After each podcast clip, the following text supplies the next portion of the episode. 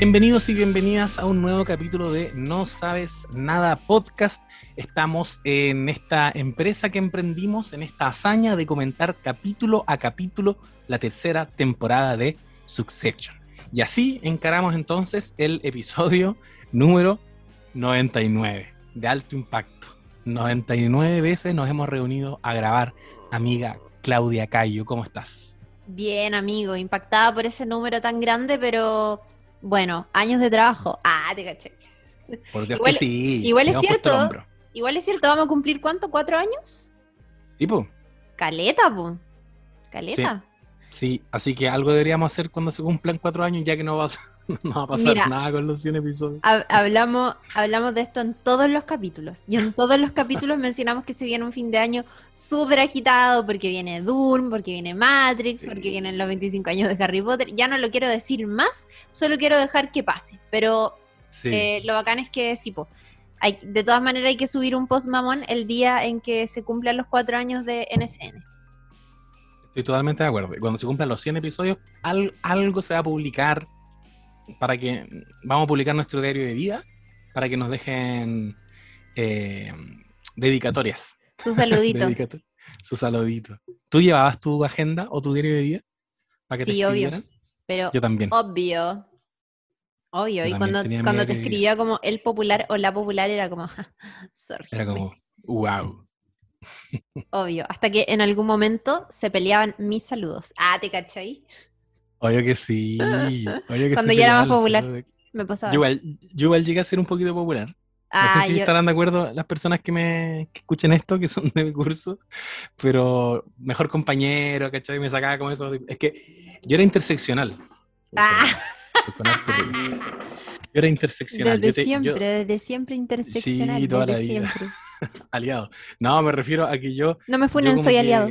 No me funen, soy aliado, por favor. Ah, eh, yo coqueteaba con los más ñoñazos, los más nerd, eran mi grupo más duro de amigos, pero también me podía ir a pasear a los, a los más zorrones y los Mm. más cool, como que igual yo les caía bien, entonces como que andaba ahí oscilando. No era tan fácil como decir, ah, este weón es de este grupo, que es algo que pasa mucho en, en el colegio. Tú fuiste mejor compañero. Llegué a ser mejor compañero. ¿Cuántas veces? Porque yo dos. Yo parece que dos también. ¡Oh! Dos. Y disputé otras. Sí. pero después dejé de ser el mejor compañero y, y empecé a sacar buenas notas. Oye, nuestra historia es muy parecida, amigo. ¿Sí? Sí, Oh, porque yo también. Cuando, cuando estaba en básica era porra. Y entré a, a enseñanza media y me puse, me puse matea, me puse muy responsable. Es que siempre fui como, como, como que igual era lista, pero era muy desordenada, entonces como que no hacía nada. Pero si yo me, si yo me hubiese esforzado un poquitito más, hubiese estudiado, hubiese sido súper buena en básica, ¿cachai? Me pasaba, uff, exactamente lo mismo. Y yo creo que me puse cuático en la media por el NEM. El Sí, pues NEM, igual, igual, pues amigo, que- nosotros, mira, ¿qué te ha puesto que nos pasó lo mismo? Éramos familia clase media, la única posibilidad de entrar a la universidad era ganar una beca, pero para ganar una beca tenías que tener buenas notas, entonces la única posibilidad era estudiar más que la CTM y que te y Eh, notas, notas, notas. Me, me- me hice ¿O muy no? consciente como de lo definitivo que se venía todo después. Como que te dicen, entras a la universidad y en la universidad vas a estudiar la carrera, que es lo que tú vas a hacer el resto de tu vida. Y, y eso como que me abrumó un poco, entonces fue como, quiero tener la opción de postular algo bacán o algo Sí. que me guste. Cacha que, que desde muy chico tenía claro que tenía que ser alguna guay que me gustara Qué bacán. como, como que no sé, igual es, es- es un privilegio evidentemente, ¿cachai? Como no, no dejarme llevar o no influenciarme porque tiene que ser una carrera que dé muchas lucas. Me permití estudiar periodismo, ¿cachai? Con el apoyo de la familia y todo eso. Pero cuando me hice consciente de eso fue como, no, ya, hay que estudiar, hay que ponerse las. Igual yo te estudiaba el día anterior. Mm, Ponía atención cuando me gustaba, pero en muchos ramos yo toda la noche estudiando, porque no había pescado en todo el semestre. Como, oh, por la chucha. Tengo pruebas. sí. Yo en, en algún momento me rayé igual y mi papá me decía, ya, me decía, eh, te doy permiso para que te saque un 4. Sácate un 4, me dijo, ya no estoy más. Anda a acostarte, anda a acostarte, vamos a una película. Me veía, pues, estresada. Me daba permiso. En, en Oh. la universidad también me lo dijo un par de veces. Es como el Em, papá de Ted Lazo. Es como, ¿por le dijo, qué? anda a acostarte. Ah, anda a oh, acostarte, no te leas el libro, yo me lo leo. No quiero que mi hijo se estrese por esta weá. sí, sí. Así era Y mi papi. Comunismo No, romántico. Pero te quiero decir que nunca me hizo las tareas.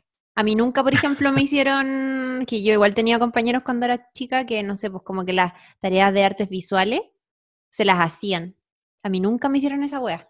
Nunca, pero nunca. Mi mamá era como, ahí tienen los materiales, usted ve, véala. Y obvio que eran como regulequi nomás, pues, ¿cachai? En comparación a los otros trabajos que hacían como mamás, que eran como artistas, obvio que, bueno. en A mí me ayudaban igual en artes plásticas. Oh, eras de Sí, yo era, de eso. Es que tenía un profe que igual estaba piteado y era como que estábamos en sexto básico y teníamos que pintar una obra de Van Gogh. Había que elegir un artista y había que copiar su obra. Era como estúpido, con, con lápiz pastel.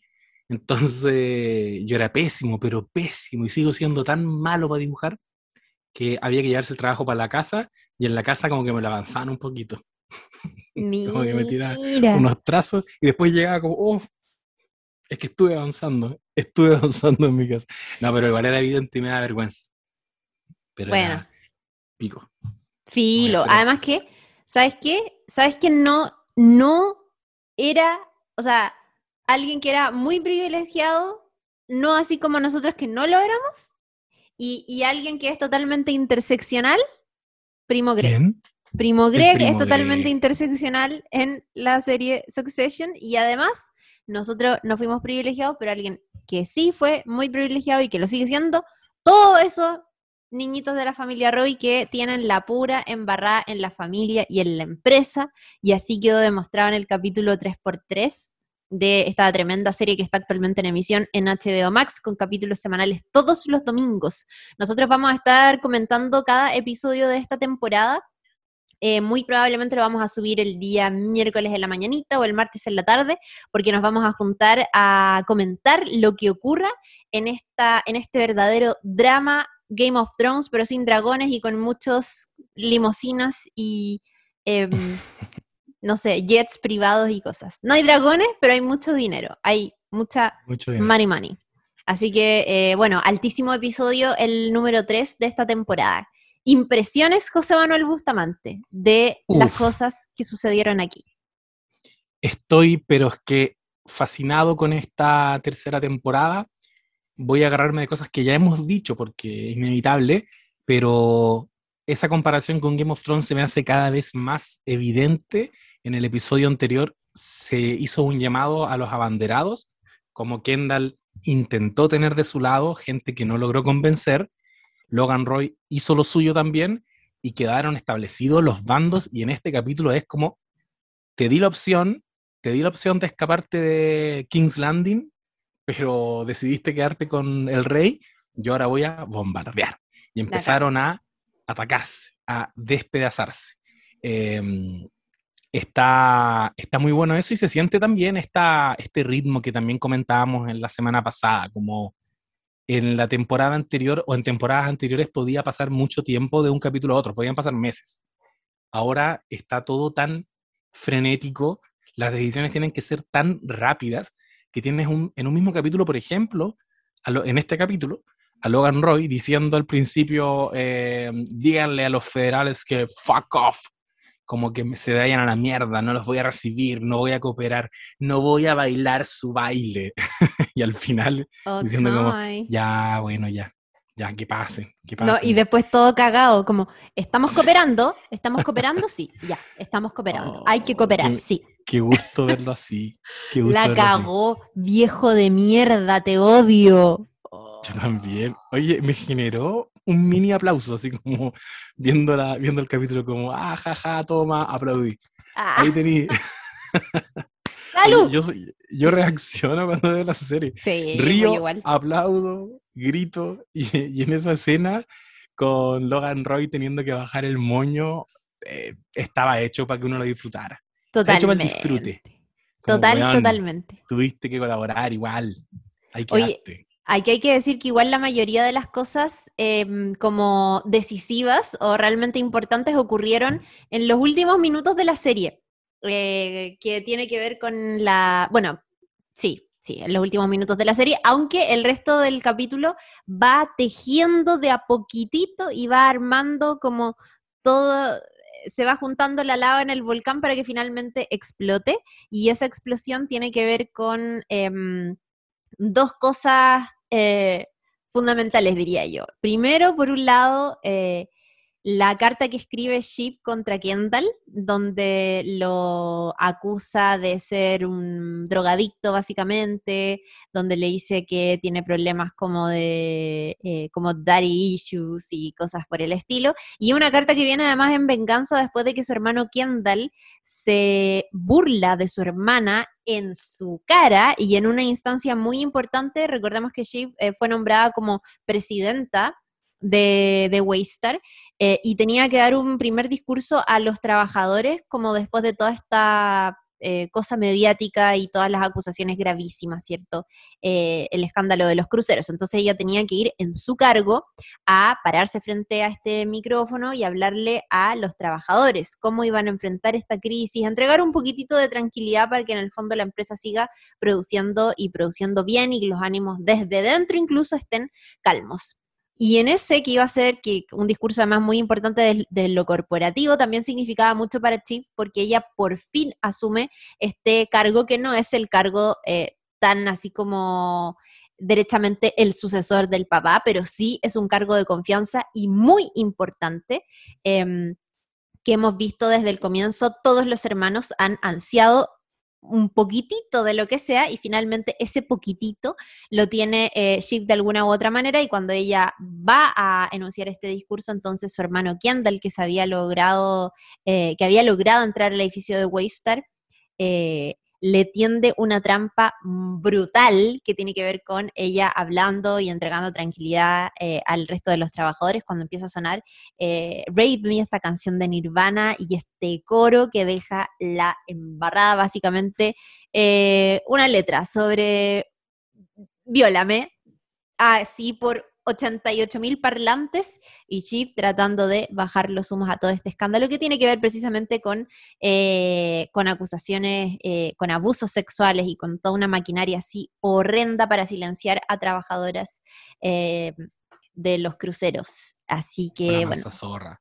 La mansa, zorra. Kendall. Y antes ellos tuvieron un pequeño encuentro en esta como cena de círculo de protección a la prensa y, es interesante cómo Chip abrazó tan rápidamente esta posición que le está regalando el papá. Yo creo que todos deberían ser muy desconfiados de cuando el papá te nombra, pero también son humanos, son seres humanos que han codiciado todo el día ese poder que tú dices, y parece que hoy día a Chip le gusta ese lugar y, y está muy dispuesta a hacerle favores al papá como por ejemplo ir a esta cena y tratar de interceptar y tratar de hablar, de hacer entrar en razón a Kendall. Es muy buena esa escena cuando se encuentran en este evento, porque como que llegan con la bandera blanca. Como que Kendall dice, eh, oye, yo te quiero pedir disculpas, quizás en, casa de Raba fue un poquito, pucha, eh, dije cosas que no debí decir, ahora voy a estar un poquito más conciliador, todo bien. Y ella le dice, mira, Kendall, si en realidad nosotros queremos lo mismo. Nosotros queremos hacer un cambio acá. Nosotros queremos paz y reconciliación. Eh, yes, sure. Solo que yo lo quiero hacer desde adentro, que es el único lugar donde se puede hacer. ¿Por qué no, por qué no dejamos esto acá? Y ahí Kendall la cacha al tiro y le dice como, tu, el papá te mandó, ¿cierto? Y ella, ah, si eso crees tú, eres un maldito egoísta. Y ahí le dice, bueno, esta es la verdadera chi. Se nota que esto es, eres tú realmente.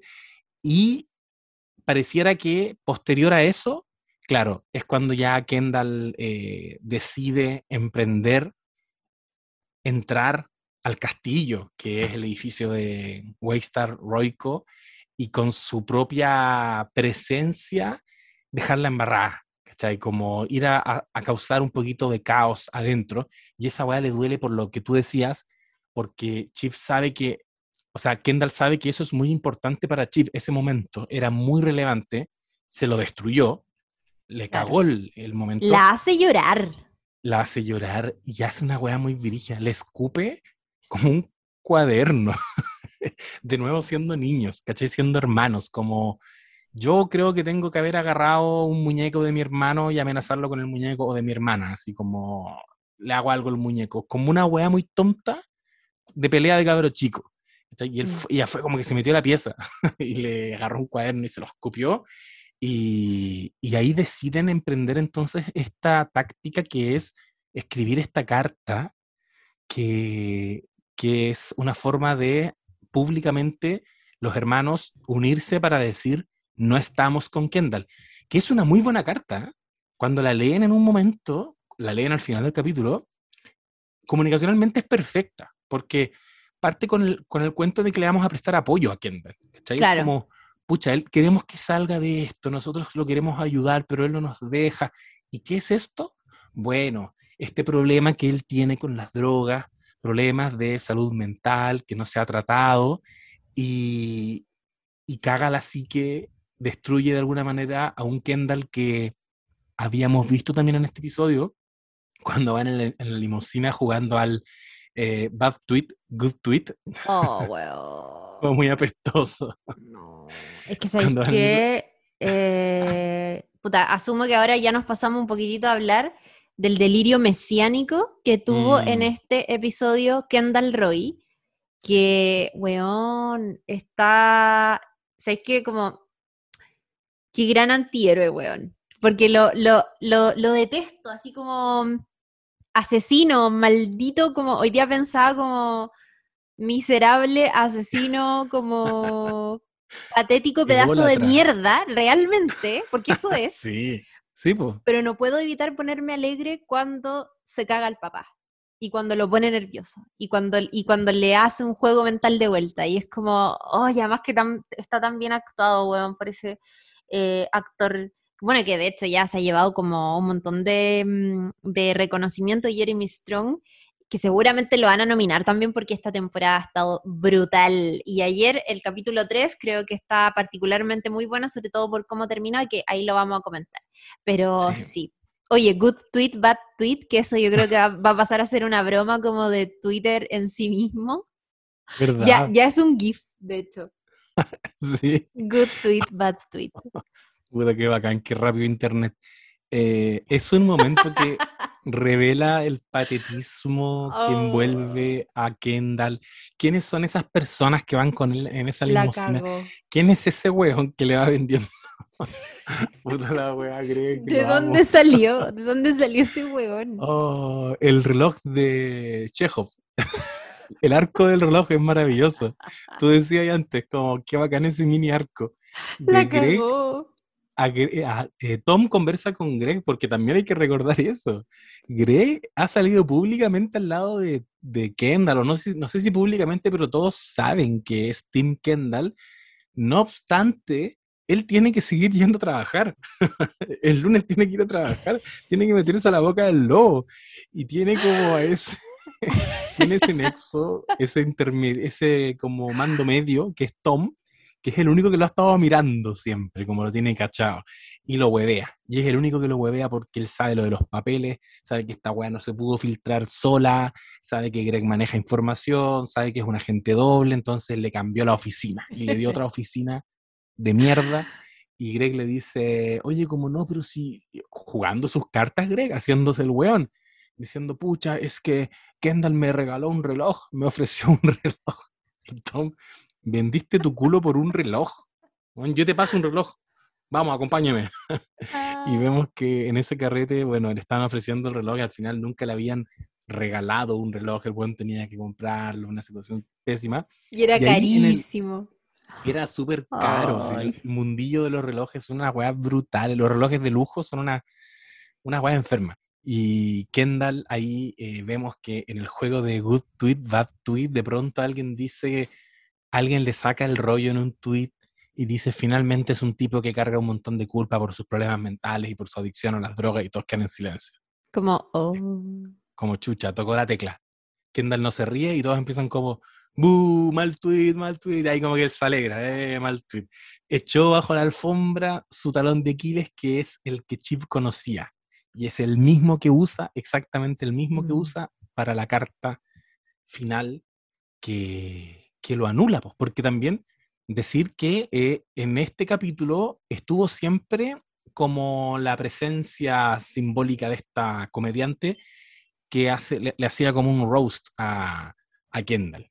En sus stand-up lo, lo hueveaba, lo hueveaba, pero a Kendall le gustaba. que en ese estado raro mental mesiánico que tú describías y en el que está, disfruta que hablen de él, como Kenita la Reina. Mm. Eh, no hay publicidad mala, ¿cachai? Como que lo importante es que hablen, aunque hablen mal de mí, lo importante es que hablen de mí. Puta, es que, que además, sorry amigo que te interrumpa, es que además me pasa que hay una weá que siento que es muy como de un multimillonario, que es conexión cero con la realidad. Es un weón que yo creo no, no podría entender como los chistes que tira la gente normal en redes sociales porque no eres de ahí, como que no eres pueblo, eres una rata así con millones de dólares que no conoce el mundo básicamente como tal. Entonces, ¿qué pasa? Que hay como, es que más encima todo es tan penoso porque es como una fiesta en honor a Kendall o algo así, o como de apoyo, muy raro. Y de pronto esa asesora comunicacional que yo te juro que me pongo en los pantalones, en estos momentos nos estamos agarrando los dos la cara con José Manuel Bustamante, porque esa mujer, weón, que, cuánto estrés y cuánta incomodidad para ella, que tiene un poquitito más de calle, de decirle a su cliente, esto no es bueno, se están riendo de ti porque eres un pobre perdedor, y no poder decírselo a la cara. Bueno, la cosa es que aparece esta comediante que debe ser, que, es como, sí, efectivamente como una comediante que tiene una especie de programa, a mí no me quedó claro si era en un canal de televisión o de manera online, pero la cosa es que es muy mm. exitoso. Y lo que ella hace es comentar como actualidad y hacer un roast, como decía el José, a grandes personajes que están dando que hablar. Y de pronto eh, sale este video justo en el momento en que están celebrando la fiesta y Kendall, obvio, es como, habló de mí, hay que ponerlo, onda, proyectenlo, eh, en la pared de mi carrete y todo lo que dice la loca es muy cierto y muy penoso y muy incómodo, pero él está tan desconectado de como esa realidad y al mismo tiempo está tan en este delirio mesiánico que encuentra que todo lo que dice es, bueno, habló de mí, le caigo bien, fue gracioso, fue, sí, bravo. Me ama, me ama, ella me ama. Me ama, tengo que ir a su programa. Y es como, weón, no. Para de ser tan loser. Eso está, muy bueno porque es, lo que dices tú, pues como la, el poderoso, el verdadero poderoso de Real Cuico tratando de participar de una fiesta a la que no lo han invitado y en la que lo rechazan, ¿cachai? Es como, hay una realidad que no quisiera que fuera así, pero es así. Hay clases muy rígidas en las que no te van a aceptar, ¿cachai? Como, weón, no perteneces a esa fiesta, a la fiesta de Twitter, donde siempre estamos desde abajo hueveando el de arriba. Tú eres el de arriba y estás haciendo un show muy patético donde a Twitter no lo vaya a poder engañar igual. Como, sí, hay gente que va a tener good tweets a favor tuyo, pero la realidad lo que va a quedar es lo que dice esta comediante. Y hay una desconexión que la hemos visto tanto en, Piñera sacándose una foto en Plaza Dignidad, ¿cachai? Como de verdad Piñera creía que podía publicar esa weá o que podía hacer ese pequeño, darse ese pequeño gustito. Es esa weá del cuico que no entiende que hay lugares a los que no debe entrar porque de pendejo le dijeron que tú eres un Roy, ¿cachai? No hay mm. lugar al que no puedes ir. Eh, entonces estos culeados van y entran tranquilamente a lugares. Entrar, en este caso, es entrar a un set de televisión donde obviamente que te van a hacer pico y no lo están diciendo porque te quieren, ¿cachai?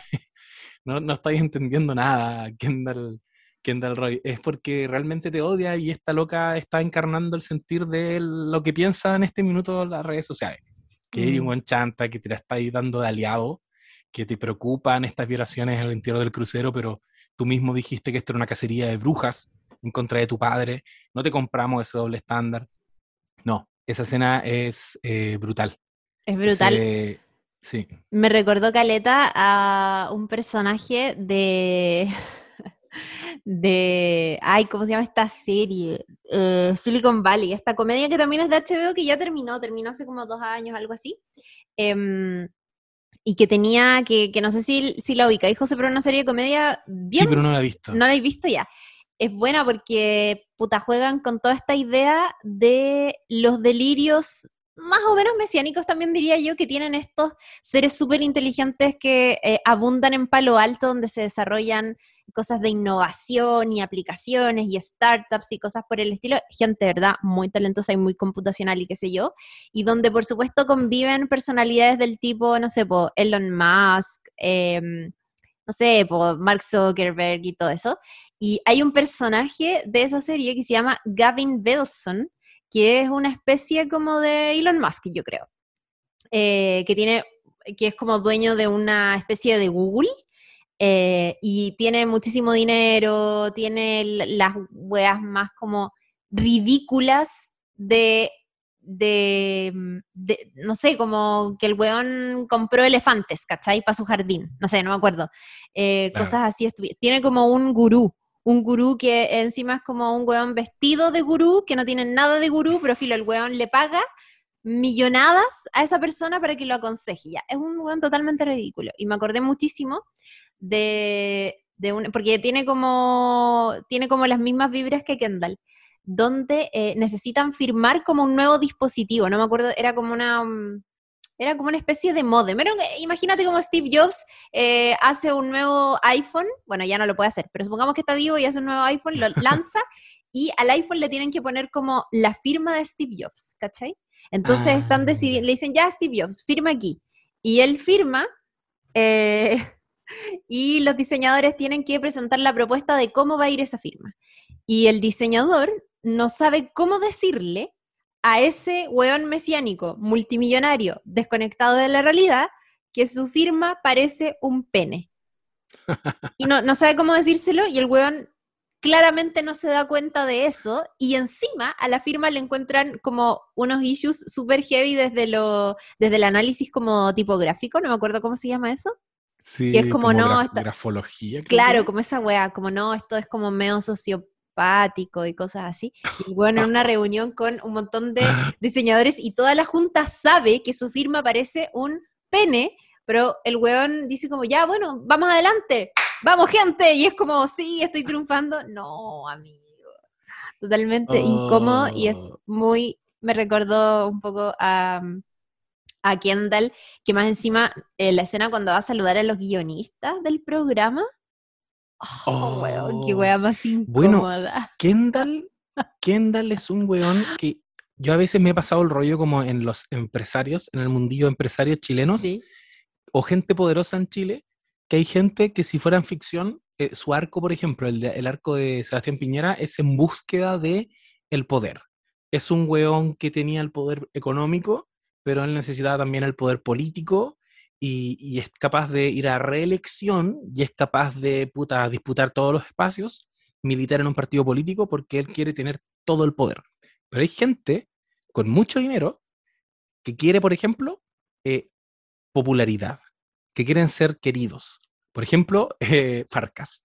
Farcas es un weón que, que, que, tiene como, puta, un patrimonio, no sé, parecido al de Piñera, la diferencia es que él quiere estar en el Festival de Viña tocando el piano, ¿cachai? Que es una guay insólita, es como Kendall Roy haciendo ese rap.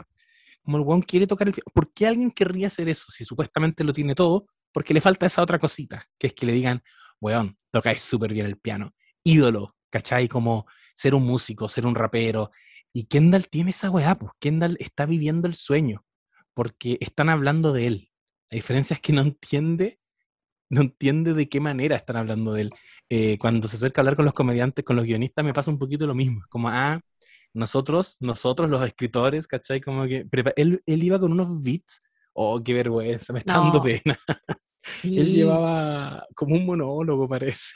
No, era horrible, horrible, demasiado incómodo, weón. Que alguien le diga, por favor, que alguien asesore a los y ahí, muy mal los asesores comunicacionales. Yo encuentro que no están haciendo la pega, no le están diciendo o no se están atreviendo a guiarlo al weón. Como, loco, no, para. Porque igual Kendall, pese a que habla mucho y cree que tiene muy buenas ideas, igual es receptivo. Yo he notado que el weón igual escucha. Y en mm. este capítulo le dicen, como que ya, pero deberían oír. Y como que la asesora un poco le da a entender que sí, no, deberían no ir. Y, él se baja y va a hablar con la, creo que con la directora del programa, explicarle, no quiere perder esa relación con ella. Igual es patético, pero también me dio pena. Igual creo que hacia el final del capítulo terminé empatizando bastante con Kendall. Sí. Especialmente cuando se arrodilla y publican esta carta, porque sale finalmente la carta que habíamos mencionado. Carta que, dicho sea de paso, importante decir, la idea era que la firmaran todos los hermanos en bloque, no la quiso firmar ni Roman ni Connor, dieron un paso al costado, que eso no va a ser gratuito, y solo la firmó Chip. Como decíamos, muy buena carta, donde expresan como preocupación más que nada, no le tiraron tantos dardos, pero lo atacaron ahí donde sabían que iba a ser noticia. Este buen tiene problemas con las drogas, este buen tiene eh, problemas mentales que no se ha tratado, pero lo queremos ayudar. Eh, desarman con eso a Kendall y, y, es muy triste esa escena de él así como e, echado en el suelo, mirando el celular, sintiendo un poco que cagó. Pero justo en ese momento, y aquí ya me estoy yendo hacia el final, porque igual creo que estamos más o menos en la hora, eh, muestran que entran agentes del FBI al edificio de Waystar Royco y llegan derechamente porque no quisiste cooperar, Logan Roy, vamos a entrar, vamos a allanar, vamos y, Logan Roy se resiste un poquito el weón, se resiste y termina diciendo como... La mansa perso. Mansa perso, así como no, y le dicen, oye, y aquí Jerry lo para. Y, aguante Jerry en este capítulo. Aguante, por algo es cabeza de la empresa ahora. Y está todo el capítulo diciéndole como, eh, Logan, calmado, Logan, no, no, no digas eso, Logan, no lo hagas así. Logan está como chato con Jerry, pero obviamente aquí ya lo para le dice como, huevón, si ellos quieren pueden entrar, pueden botar las paredes, pueden abrir todos los cajones, lo van a hacer. Así que más vale que ahora sí colaboremos.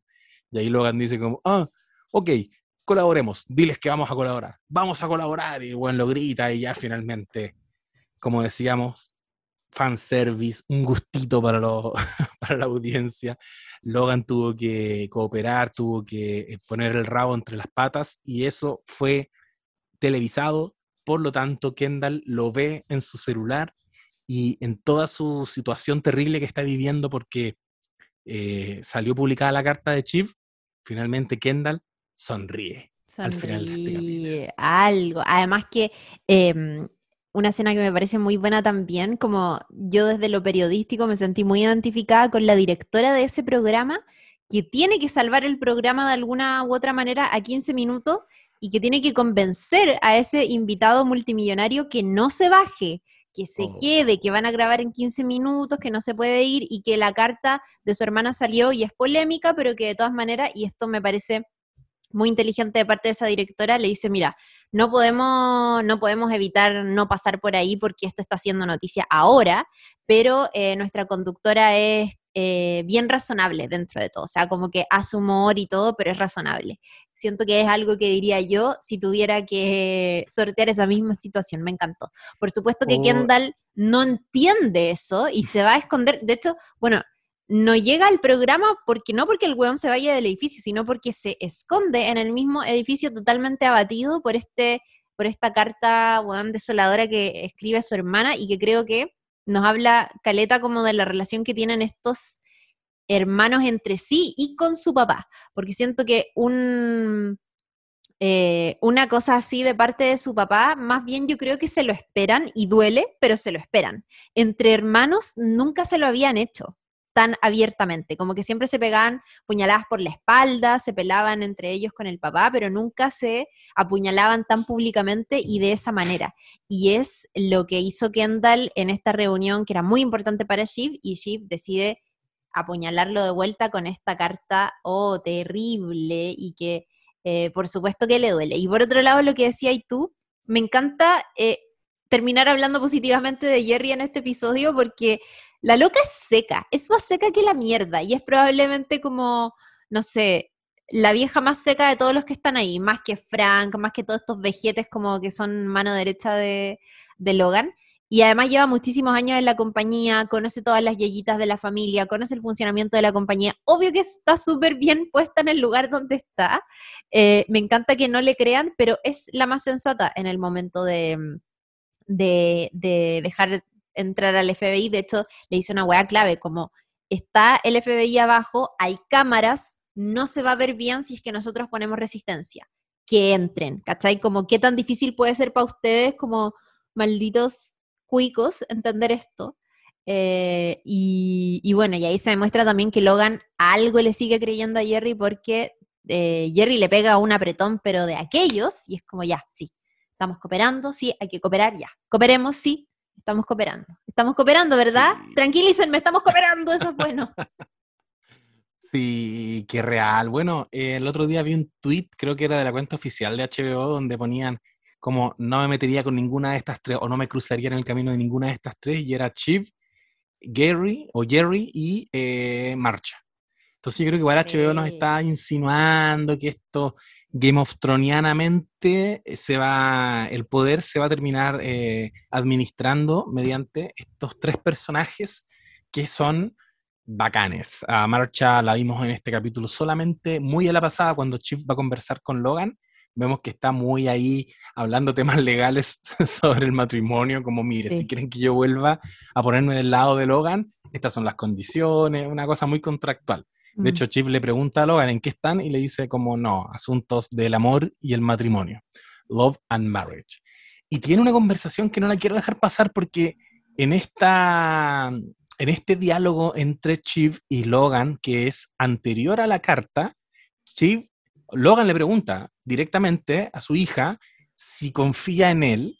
Ella le dice, sí, sí, o sea, ¿en, qué cosa? y él le dice, en todas estas acusaciones. Y, y ella le dice, bueno, pero si tú sabías todo esto, obviamente, no, no, yo no sabía, yo no sabía. Y Logan usó por primera vez una carta, que es la carta de yo no sabía, yo no leía mis mails, yo he recibido muchos correos, no tenía la menor idea. Que me imagino que es la carta que van a usar también ahora en el juicio, cuando llegado ese momento, em, durante la investigación. Yo no sabía, pero tú estabas copiando los correos, yo no leía ni un correo. Y también, muy cierto lo que tú comentáis, que tampoco quiero dejarlo pasar, que, que efectivamente, pues este fue un golpe entre hermanos a diferencia de lo que estábamos habituados a ver, que era que Logan Roy los, los atacara. Y cuando Chip va a reunirse con Roman y con Connor para convencerlos de firmar esta carta, se les bajan. Yo, yo pensé que iban a apañar. O sea, ya vimos que no quisieron apoyar a Kendall. Yo dije, bueno, van a apoyar a Chip. No quisieron tampoco apoyar a Chip en esta, en esta estrategia. Connor tiró de nuevo el discursito de siempre de que yo soy una figura pública, bla, bla, bla, bla, mi carrera política. Pero Roman esgrimió como argumento que estas cosas quedan. Dijo, pero, pero es duro igual. Esto va a quedar, ¿cachai? Estás diciendo cosas muy fuertes de mi hermano. Y ahí por primera vez fui team, por primera vez en la historia de yo viendo Succession, fui team Roman. Fue como, oh, heavy. Parece que le estoy creyendo a Roman el rollo de que el weón quiere a su familia. Y eso está súper interesante porque sus códigos son distintos. Quizás eh, efectivamente él entiende todos los argumentos que le dio Kendall, entiende todas las razones que le puede entregar Chief, pero al final igual no quiere atacar a su padre. Eh, ¿Se justifica? No lo sé, pero es lo que él siente. Él de verdad parece que no quiere, tan fácilmente al menos, no quiere hacerle daño a su familia. Entonces, yo te, te comentaba antes, como yo creo que ya como para ir cerrando y proyectando yo trato de proyectar cosas con esta serie y algo que me gusta mucho es lo difícil que es hacerlo, que es muy impredecible y todos los finales me parecen satisfactorios. Es como, estoy demasiado entregado. Hagan lo que quieran hacer. Han sido tres capítulos muy buenos. Eh, mm, hay, hay series donde los tres primeros capítulos cuesta arrancar. Voy aquí a tirar un, un dardo de nuevo a la temporada final de Game of Thrones que la comentamos capítulo a capítulo y nos tuvo, pero es que todos los episodios esperando que llegara lo bueno. Yo me acuerdo, era como, ya, capítulo 1, mira, no, no me calentó mucho, pero capítulo 2, uh, se viene, se viene. Capítulo 2, puta, yo creo que el capítulo 3 va a estar mejor. Y estuvimos así toda la temporada. Ya, pero el 3 fue bueno. El, 3 fue la batalla de Winterfell y ese estuvo bueno. Ya, ya, ya, está ahí. Te lo doy. y, y, en este caso estoy como flipando con todo lo que me ha mostrado esta temporada y, tratando de proyectar. Creo que esta faceta que nos está mostrando de Roman está súper interesante. Podrían porque todos lo han presionado, todos lo, yo creo que es el hermano más oprimido de esta familia, todos tienen una relación súper tóxica con el papá, todos tienen dichos, sin embargo, Roman es el único que no emprendería una acción tan directa contra el papá como lo ha hecho Kendall en, esto que estamos viendo, o como lo hizo Chief en su minuto, trabajando, eh, asesorando políticamente a la competencia, al, al, tipo que atacaba permanentemente en los medios a su papá. O sea, Chief y Kendall son personajes que igual pueden armar su propio camino, no así Roman.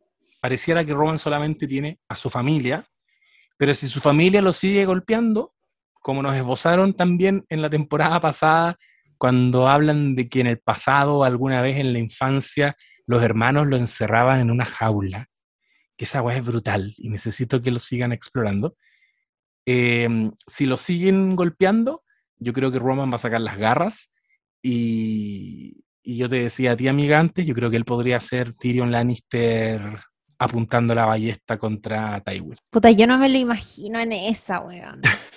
yo creo, yo, puta, no sé. Como te digo, no, sé. Sí. Yo no me la imagino en esa. A ver. Mira, igual, por lo que no sé, es como, no, sé por qué no me lo imagino, pero si hay algo que comparte Tyrion y, Roman es que son como menospreciados de una manera muy parecida por el papá, porque Logan Roy menosprecia a muchos de sus hijos, a Connor, a, ¿cómo se llama? A Kendall, eh, a Sheep no la menosprecia públicamente, diría yo, pero pero a Roman lo menosprecia de una manera muy parecida como lo hace con Tyrion, que es como que lo trata de tonto. Como, o sea, bueno, Connor igual, es que Connor es como insignificante, es un caso aparte, pero siempre lo trata como de, de tontito, así, como de niñito. Yo creo que eso eh, hiere de alguna u otra manera a Roman, insisto, de alguna u otra manera, porque también en este capítulo se ve cierto el momento en que él va a hacer la cara visible de un momento que se ha venido planeando comunicacionalmente para enfrentar toda esta crisis de parte del bando, digo, eh, Logan Roy, y tiene que dar una entrevista para hablar como de la familia y de lo lindo que es la familia, y Roman no sabe qué decir porque no tiene ni una wea positiva que decir sobre su familia. Nada. Y mm, literalmente inventa como una historia. De hecho, el papá después le pregunta, oye, ¿cuál era esa historia de cuando, de, cuando fuimos a pescar? Y Roman le dice, ah, no, es que en verdad me llevó Connor, me equivoqué, pero filo, es como de esos recuerdos que uno agarra que son como comodines. Eh, no sé, me dio mucha pena. Em, puta, otra cosa te iba a decir para cerrar. Ah, algo que no entendí totalmente es esta llamada que hace Tom a un abogado como a un estudio. Algo está tramando Tom. No recuerdo la llamada, no me quiero carrilear, pero recuerdo una conversación con Chip. Sí. Donde parece que le explica la llamada, ¿no? Porque hay una escena donde él dice que él habla con un. como que él tiene un contacto. Sí. Y ese contacto, a ese contacto le preguntó su opinión sobre. Hay un supuesto presidente de una eh, de una empresa, como para no decir que es él, que está en esta situación. ¿Qué posibilidades le ves? Y él dice, y le dicen, no veo ningún escenario posible en el que ese tipo no vaya a la cárcel, refiriéndose a Tom. ¿Será eso? ¿O te refieres a otra cosa? Me refiero a, ya, porque te acordáis que en algún momento Tom va donde Logan Roy y le dice como, oye, si, si tenéis que tener como un chivo expiatorio y qué sé yo, yo puedo ser. Sí. ¿Te acordáis de ese momento ya? Sí, eh, y em, hay un, después de que él va donde, creo que es después de que le pasa la oficina a Greg o por ahí, o después de que se encuentra con Kendall en la, en la, en la oficina, recibe, o sea, va a ser como un llamado telefónico. Ah, no, es antes de que llegue Kendall. Eh, recibe como un llamado telefónico. Eh, mira, estoy de hecho en estos momentos buscando. Ya, lo que hace es ir donde Logan Roy y le dice como si necesitas un chivo expiatorio, yo puedo ser. Y después se va rápidamente, pero rápidamente, a encerrar en una oficina, saca el teléfono y quiere hablar con Rex Hendon, quiere hacer como una cita con Rex Hendon, que es como un estudio, una, consultora de abogados o algo así. Y en eso lo llama eh, Greg y le dice como, oye, Kendall está abajo en el, en, el, en el edificio, ojo con esto. Pero Tom tuvo la conversación con Shiv, esta que decía y tú, va donde Logan Roy y le dice, oye, yo puedo ser esta persona y qué sé yo, y después, inmediatamente después de hacer esa movida, va y se encierra para hablar con un eh, consultor. Lo que quiere hacer por su lado es como ver cómo defenderse, hacer una jugada un poco sucia, no lo sé, pero no descartaría que Tom y Sheep pudieran convertirse en reales enemigos en esta temporada. Eso. Sí, yo le pongo totalmente mis fichas a que esta situación se va a configurar de tal manera que em, Tom va a decir basta ya al perquineo de Chiv y se va a poner del lado de Kendall. Em, hizo una jugada, como tú bien dices, de ir a ofrecerse como chivo expiatorio ante Logan, pero antes de eso él lo habló con Chiv. Y Chiv no lo detuvo. Y eso igual está fuerte. Como, loca, trata de que, tu, de que tu esposo no vaya a la cárcel. Y él dice, como no, igual podría hacerlo. Quedarías muy bien con mi padre. Entonces esas cosas yo creo que se van a ir sumando y eventualmente Tom se va a ir al bando de Kendall. Creo que, como lo hemos dicho antes, Greg está jugando su propio juego que tiene que ver con destruir la empresa desde adentro, destruir el capitalismo desde adentro. Ay, qué imbécil. Oh, qué bacán eso. Necesito que vuelvan a mostrar a ese abogado. Y, y por otro lado, creo que, que, Roman y Chief van a ser probablemente los más leales a, Logan Roy. Yo creo que por ahí se va a configurar esto. Connor no lo sé. Capaz que igual termine. Eh, a Connor le, le, importa ver cómo va a terminar todo para tomar un bando, porque de eso va a depender que se vea perjudicada su carrera política o no. Así que si gana, si gana Kendall, va a ir con Kendall. Si gana Logan, va a ir con Logan. Pero sí, yo creo que este antagonismo eh, Tom Chiefs se va a ir profundizando cada vez más. De todas maneras. Oye, el próximo episodio sale el 7 de noviembre, este domingo que eh, se avecina y se llama Lion in the Meadow. Em, y que eh, cuya descripción dice que Logan y Kendall van a tener su primera reunión junto con Josh, que es un importante inversionista Em, que según me estaba, bueno, un importante inversionista que está preocupado por todo esta, este conflicto familiar y que el José me decía que está interpretado por eh, Adrian Brody, que se suma al reparto de primer nivel que tiene esta temporada. Sería Adrian Brody, Dios mío, qué buena incorporación, qué buen fichaje. Voy a, ustedes me, se van a tener que acostumbrar a escuchar todas las comparaciones que haga con Game of Thrones porque van a abundar quiero decir que para mí esto es muy parecido al momento en el que decidieron incorporar a Oberyn Martell en la, en la trama, porque por lo que tú decías ahí va a haber una reunión, eh, va a estar Logan, Kendall y el personaje de Adrian Brody, que no sabemos cuál va a ser su, su destino al final de esta temporada. No creo que le vaya muy bien entrando a este nido de víboras. Nadie, nadie sale eh, de ahí eh, no trasquilado. Bien parado. Así que sí, no, nadie sale bien parado. No le va a ir bien, yo creo, pero va a estar muy divertido verlo interactuar con la familia Roy. Así es. Así es, eh, y bueno, vamos a tener que esperar hasta el 7 de noviembre para ver ese capitulazo.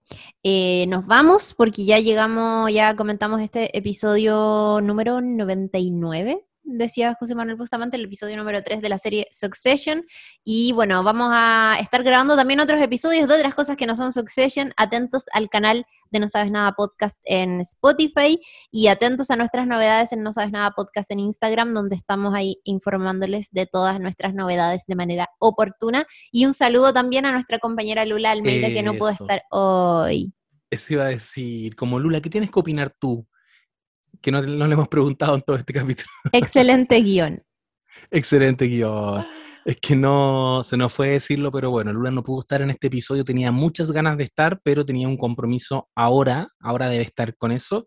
Pero se suma, vuelve la próxima semana y como bien dice la Chiri, uff, que se vienen buenos episodios. Atentis, atentis si ya vieron Ted Lasso temporadas. atentis. Más nada voy a decir. Eso, eso. Se viene el fin de año en No Sabes Nada Podcast. Un besito y que estén muy bien. Nos vemos en un próximo capítulo. Adiós.